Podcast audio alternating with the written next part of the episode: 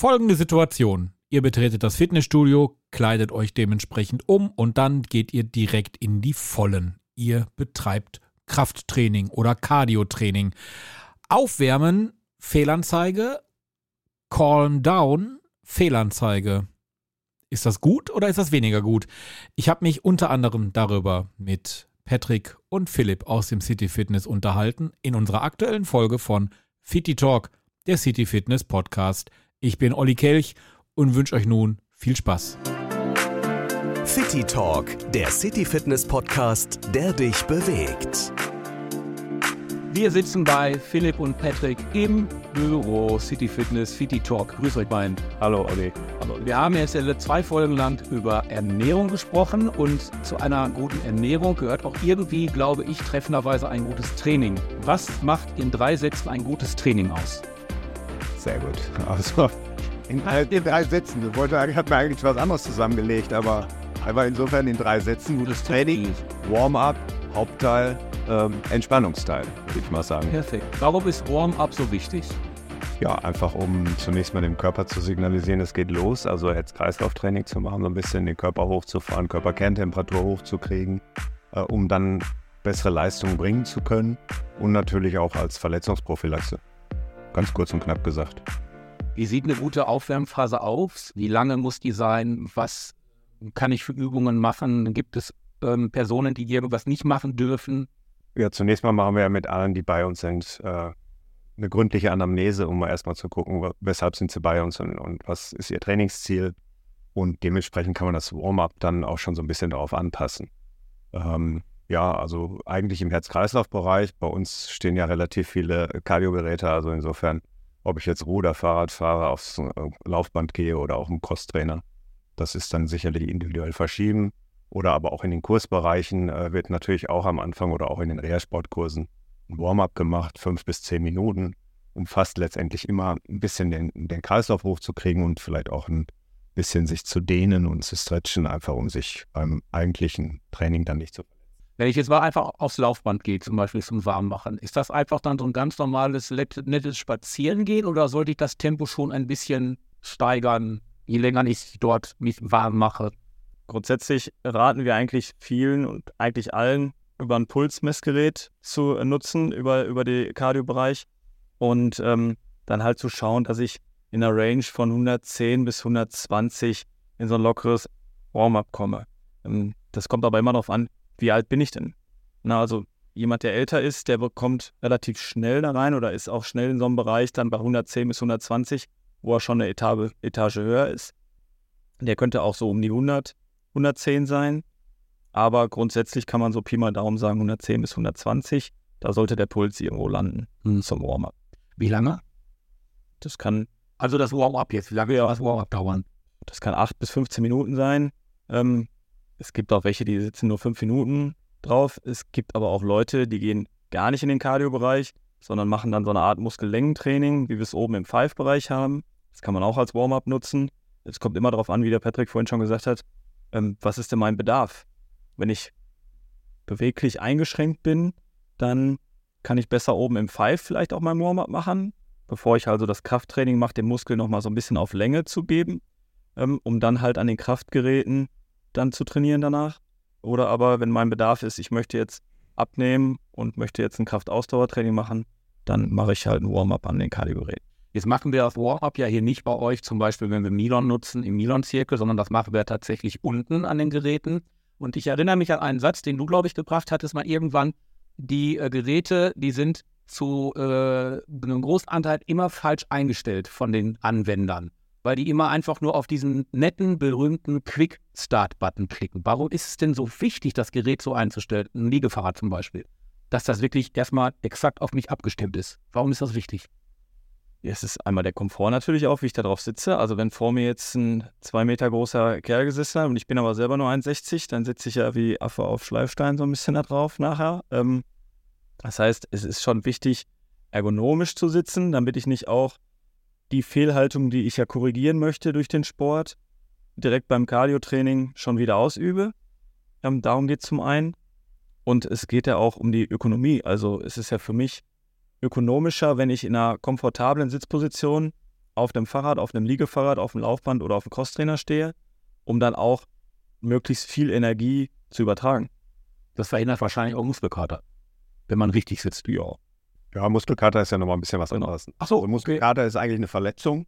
Ah. Und ähm, auch wieder könnte man auch. Auch wieder aus eigenen Folge, genau.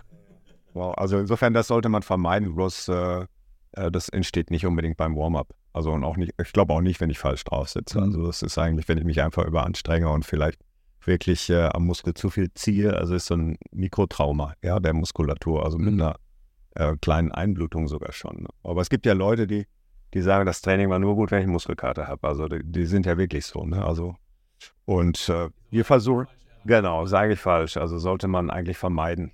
Kann man nicht immer vermeiden, aber äh, sollte man versuchen zu vermeiden. Und je trainierter man ist, desto besser kann man das. So, jetzt sind wir warm, haben fünf Minuten, zehn Minuten uns warm gemacht. Jetzt lassen wir mal Niedern außen vor, weil das ist, glaube ich, auch wieder eine eigene Folge für einen eigenen Podcast. Krafttraining. Das ist dann ja so die nächste Ebene, wo ich dann hingehen würde. Wenn ich jetzt als äh, Otto-Normalverbraucher hier bei euch im Studio bin, ich mag mich warm, danach gehe ich an die einzelnen Geräte. Was für Geräte habt ihr denn? Also was für Körperregionen, was soll man nutzen, wenn man abnehmen möchte, wenn man Muskeln aufbauen möchte, wenn man den Rücken stärken möchte? Ihr habt ja Dutzende Geräte hier bei euch im Studio. Also Folterkammer. Also wenn bei uns die Leute reinkommen, sehen die 100 oder, oder 150 Geräte und fragen ja erstmal, ob ich alles machen muss. Ähm, das ist ja nicht so. Ne? Also die unterscheiden sich schon erstmal darum, welche Muskelgruppen ich trainieren will, ähm, was ich erstmal für ein Hauptziel habe. Ähm, und wenn wir gerade beim Training sind, würde ich erstmal nochmal anders anfangen. Ich würde sagen, was kann ich denn trainieren? Also ich, es gibt so fünf äh, Hauptbeanspruchungen oder was ich trainieren kann. Das eine hatten wir über das Warm-up jetzt schon mal als Cardio-Training, ist ja auch ein Oberbegriff nur. Du hast das Krafttraining angesprochen. Ich kann die Beweglichkeit trainieren, ich kann die Koordination trainieren und ich kann auch meine Schnelligkeit trainieren. Äh, Das sind so Sachen, die kann ich trainieren oder natürlich vielleicht auch noch die kognitiven Fähigkeiten, also über den Skillcord.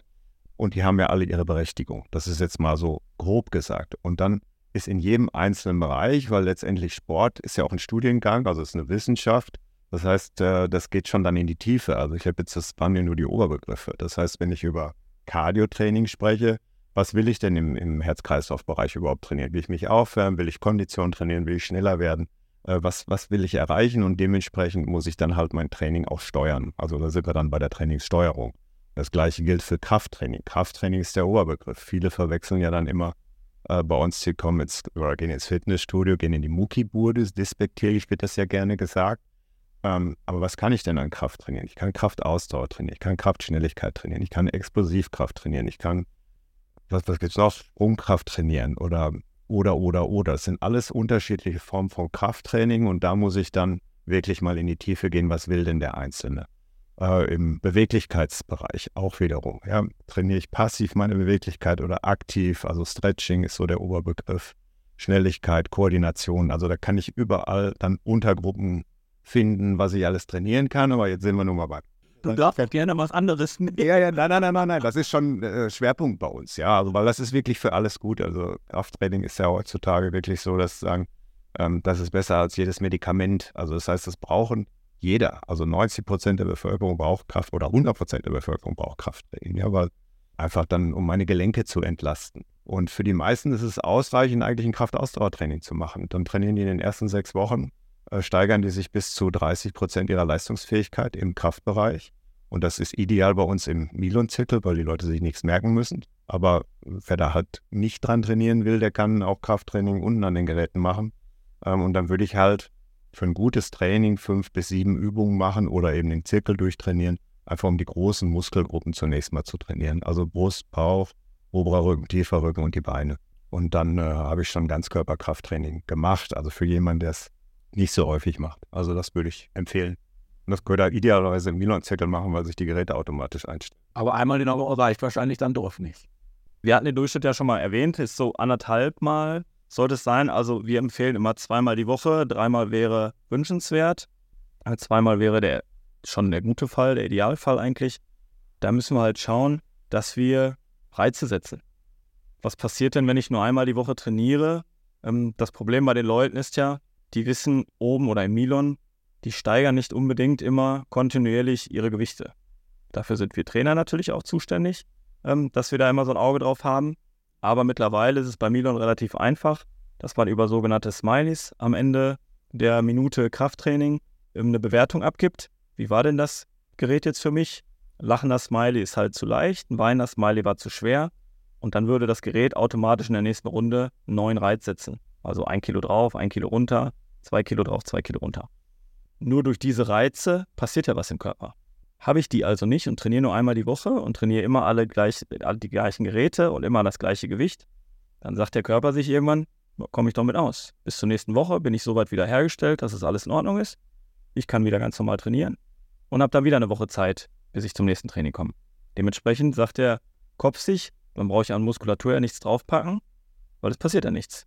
Wenn ich aber ein Erschöpfungssyndrom hervorrufe, also ich habe eine Übung, wo ich jetzt ein, zwei Kilo drauflege und merke in dem Training, boah, die letzten Wiederholungen, da muss ich mich jetzt richtig zwingen oder die schaffe ich gar nicht bis zum Ende, gebe ich halt eine Etage höher das Signal, da muss was passieren.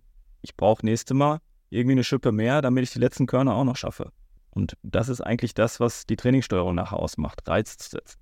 Also wir haben dann jetzt das Aufwärm, fünf bis zehn Minuten, dann das Krafttraining in Anführungsstrichen nenne ich es immer, also das, das Haupt, den Hauptteil. Und dann kommt doch auch noch das, äh, wie, wie, nennt sich das? Das, das Auspowern, Abkühlen oder wie, wie, wie schimpft sich das bei euch? Entspannung, wenn ich das jetzt nehme. Also ich würde eigentlich vielleicht nach dem Hauptteil Krafttraining vielleicht auch noch ein Cardio-Teil, also ein bisschen äh, Ausdauertraining hinten dran machen. Also ein Warm-up ist ja nur kurz, fünf Minuten. Ähm, und das hängt jetzt auch wiederum so ein bisschen von der Zielsetzung des Einzelnen ab. Ich möchte vielleicht, weil wir das jetzt gerade hatten, eher abnehmen, dann würde ich das Krafttraining vor dem Ausdauertraining machen. Ähm, das hat was mit Energiebereitstellung zu tun. Das heißt, wenn ich theoretisch am Anfang mit, das machen ja viele, ne? die denken ja, ich will abnehmen, also fangen sie mit Cardio-Training an und machen das dann eine Dreiviertelstunde. Dann verbrennen sie aber unheimlich viele Kohlenhydrate, die sie vielleicht beim Krafttraining gut gebrauchen könnten. Ja, also insofern würde ich in dem Fall, also Zielsetzung abnehmen, erstes Krafttraining machen, weil dann kann ich die Kohlenhydrate gut verbrennen beim Krafttraining, sagen wir mal 40 Minuten, zwei Runden Milon, also sind es mit 40 gut Minuten gut bedient und würde dann vielleicht nochmal sagen, je nachdem wie viel Zeit ich habe, ich gehe jetzt nochmal eine halbe Stunde aufs Fahrrad, Laufband, Crosstrainer, um dann halt gezielt Fettstoffwechsel zu machen. Also die Kohlenhydrate. Nee, was Philipp auch sagte, also wie beim Warm-up, also so, das ist natürlich ein bisschen altersabhängig, aber im Bereich 60 bis 80 Prozent meiner maximalen Herzfrequenz. Maximale Herzfrequenz, also Cardiotraining kommen wir ja vielleicht dann auch nochmal im anderen Thema drauf, ähm, liegt so bei Frauen 227, Faustregel, ne? 227 minus Alter, also eine 47-jährige Frau hätte eine maximale Herzfrequenz von 180 und von diesen 180, 60 bis 80 Prozent in diesem Bereich machen sie gutes Ausdauertraining. Während wenn ich tiefer bin, also bei 60 Prozent, äh, mache ich mehr Fettstoffwechsel so bis 70 Prozent und im oberen Bereich 70 bis 80 Prozent mache ich eher Konditionstraining. Das heißt also pulsorientiert. Ich muss gucken, wenn ich 180 maximale Herzfrequenz habe und will so bei 70 Prozent trainieren, kann ich mir ausrechnen, 70, 56, so 136 Schläge Puls äh, wäre ein idealer Bereich, in dem diese 47-jährige Frau jetzt sagen wir mal Fettstoffwechsel machen würde. Und was sie dann da macht, ist wurscht, ob ich jetzt lieber auf dem Fahrrad stehe oder auf dem Crosstrainer oder auf dem Oder-Ergometer. Natürlich habe ich ein bisschen unterschiedliche Muskelpartien beansprucht in dem Fall. Aber Ziel ist jetzt dann halt mein Herz, also ist ja auch ein Muskel, auf 160, 137 Schläge ungefähr äh, zu bringen und das dann möglichst lange durchzuhalten. Und das kann ich, weil ich da im Steady State bin. Das heißt, ich habe genug Sauerstoff zur Verfügung, um Fettstoffwechsel zu machen. Ich überpower nicht, ich überlaste nicht oder bilde kein Laktat oder keine Milchsäure. Das heißt, das kann ich endlos machen. Ist zwar irgendwie dann wahrscheinlich irgendwann auch langweilig, aber ähm, ich sag mal, eine halbe, dreiviertel Stunde könnte man das schon machen. Das wäre dann der Cardio-Teil in der Trainingseinheit. Und dann würde ich am Ende noch einen Entspannungsteil einbauen oder Stretching-Teil, um nach dem Krafttraining ist es einfach so, weil die Muskulatur dauerinnerviert ist durchs Nervensystem. Das heißt, das heißt ja auch entspannen, weil in der Anspannungsphase erhöht sich sag mal, die Innervation, also der Muskel ist angespannt und auch länger, das merkt man auch nach dem Krafttraining, dass man so einen Pump hat. Merken ja viele Leute, die sagen, ich fühle mich irgendwie aufgepumpt. Äh, das ist einfach die Spannung, die in der Muskulatur ist. Und die muss ich rausholen und das kann ich ganz gut durch Stretching, auch länger als in der Aufwärmphase, um die, wenn ich das nicht tue, dann neigt man ähnlich dazu, wie wenn man den ganzen sitzt, also dass gewisse Muskelpartien eventuell auch verkürzen. Ja, also insofern, ähm, das will, dem will ich entgegenwirken. Also um beweglicher zu bleiben, zu werden, und natürlich aber Hauptziel ist eigentlich die Spannung aus der Muskulatur wieder rauszunehmen. Also Das Stretching kann ich das ähm, alleine machen, einfach ähm, Arme nach hinten schmeißen und länger halten oder gibt es da auch spezielle Geräte für? Mittlerweile hat sich das Ganze ja geändert. So ein bisschen vom Dehnen ist man ja weg, sondern eher zum, zum Beweglichkeitstraining. Das heißt, es wird keine passive Dehnung ausgeübt, sondern eine aktive, während einer Muskelanspannung quasi. Das machen wir oben im Five-Bereich, um halt die ganze Muskelkette in einem zu dehnen. Also nicht einzelne Muskelgruppen, sondern eine ganze Kette zu bearbeiten, um dann da die Spannung rauszunehmen. Und um das Thema Abkühlen, das kommt ja meistens aus dem Cardio-Bereich, wird ja nach der, nach der Einheit meistens auf dem Display angezeigt. Möchtest du jetzt noch abkühlen? Das ist einfach eine aktive Erholung, ähm, weil einfach sportwissenschaftlich herausgefunden wurde, dass bei einer aktiven Bewegung der Herzschlag schneller wieder runtergeht, als wenn ich sofort den Stillstand mache. Das ist dann das, was viele auch als Auslaufen bezeichnen. Genau. Wenn sie Marathon gelaufen sind, dann laufen die noch weiter. Fußballer ja auch, auf, nach dem Spiel rennt, sieht man die ja immer noch im Stadion so ein bisschen rumrennen. Gut, dann würde ich sagen, heißt es dann jetzt in den nächsten Folgen Spezialisierung. Wir schauen uns die einzelnen Bereiche an, mal gucken, was ich alles lerne. Ich danke euch. City Talk, der City Fitness Podcast, der dich bewegt.